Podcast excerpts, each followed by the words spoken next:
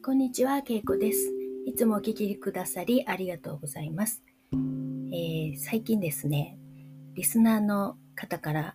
そろそろお金のお話をしてよって ちょっと言われましたので、今回からお金についての引き寄せの法則について、えー、お話を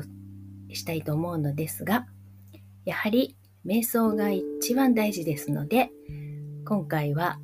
瞑想 CD ブックお金のテーマの、えー、エイブラハムからのメッセージをお話しさせていただきます。CD ブックの本の朗読をさせていただきます。お金の瞑想。ここからしばらくの間、物質世界の立場に立って皆さんにとても役に立つことを取り上げましょう。金銭的な豊かさを許容可能にする波動のスタンスを見つけるのを手伝いたいのです。そしてどうすれば金銭的な豊かさが経験の中に流れてくるのかを分かってほしいのです。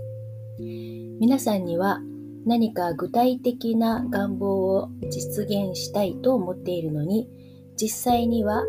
願いが満たされるどころか逆の方向に進んでいることがよくあります。自分では願望の現実を求めているつもりでも実際には望むものが欠落しているという立場から願っているからです。何かを願って努力しているのに時間ばかりが経って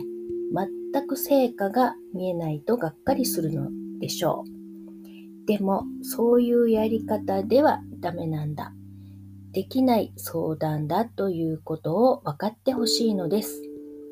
欠落を強く意識している場所からは、望む場所に行くことはできません。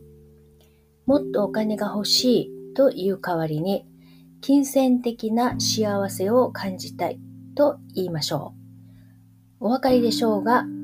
実際にお金が手に入っていなくても、金銭的な幸せを感じることはできます。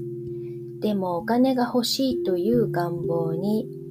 だけ集中し、お金がない、お金がないと考えてばかりいたら、皆さんは願望の実現を自分の波動で潰してしまいます。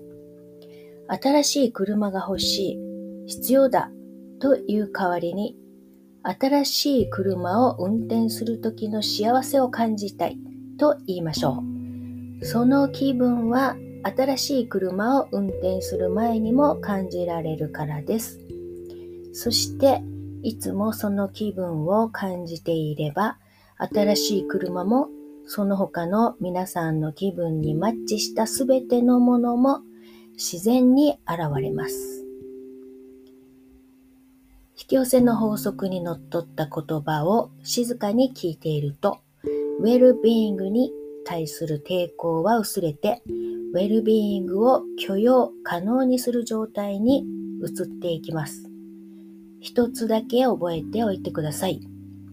望むものを許容可能にする状態になった根拠は、あ、ごめんなさい、証拠は最初はお金とか新しい車ではなく、いい気分という形で現れます。でも、いずれはお金も新しい車もついてきます。ありがとうございました。次回からお金についてのお話をさせていただきますので、よろしくお願いします。